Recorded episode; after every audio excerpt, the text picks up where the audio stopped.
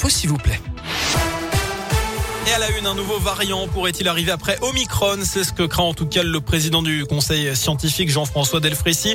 Omicron BA2 apparu en Inde où il serait en train de devenir majoritaire. Ce virus serait au moins aussi transmissible qu'Omicron, mais pas plus dangereux, peut-être même moins d'après Olivier Véran qui juge possible d'être recontaminé par ce sous-variant après avoir eu le Covid version Omicron. Selon le ministre de la Santé, le pic de la cinquième vague n'a pas encore été atteint. Dans ce contexte, épuisement, perte de sens et crise des vocations. Toute cette semaine, les professionnels du secteur social et médico-social et les associations de familles se mobilisent pour alerter sur la crise inédite qu'ils traversent, crise que l'épidémie de Covid a accélérée. En France, on recense 10 millions de personnes vulnérables et pour lesquelles on manque d'éducateurs, d'auxiliaires de vie, d'animateurs ou encore d'assistants familiaux, euh, tous ces métiers de l'humain.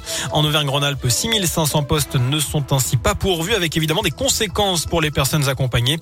Abderrahman Atoussi a 41 ans, il est handicapé de naissance et vit dans un foyer de la région. Il témoigne de cette situation qui s'est dégradée tous les jours au quotidien. Tout, vite. Pour être lavé, pour manger, pour sortir, pour les loisirs, pour tout. Il court après la montre. En fait, les structures de médico-social deviennent comme en EHPAD. C'est un EHPAD pour jeunes. Et surtout depuis la crise du Covid, eh ben, ça a beaucoup compliqué les choses. Parce que les gens, ben voilà, ils démissionnent, ils en ont marre. Et surtout les jeunes qui recrutent aujourd'hui, eh ben, ils restent un mois, deux mois et même une semaine après, ils repartent. Parce qu'à cause des salaires surtout. Et une mobilisation précède une conférence sociale à l'initiative du Premier ministre qui se tiendra à Paris le 18 février. L'objectif des fédérations est d'obtenir la revalorisation de 183 euros que le Ségur de la Santé n'a accordé qu'aux soignants jusqu'à maintenant.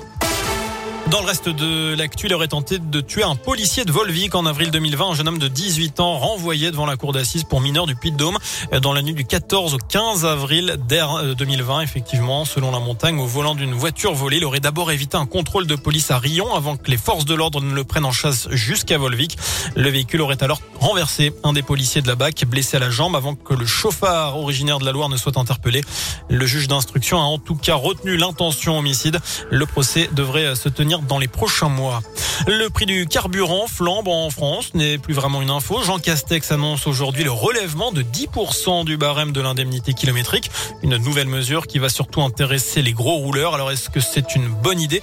C'est la question du jour sur radioscoop.com. Vous avez jusqu'à 19h pour répondre sur notre site internet. On termine, Bastien, avec un mot de, de tennis. Euh, et on y a cru, malheureusement, non. La défaite tout à l'heure de Gaël, mon fils, en quart de finale ah. de l'Open d'Australie. Le Français s'est incliné en 5-7 face à l'Italien Berrettini.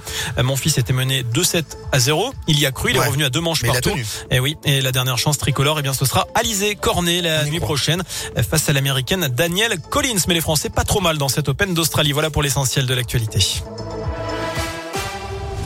Merci beaucoup.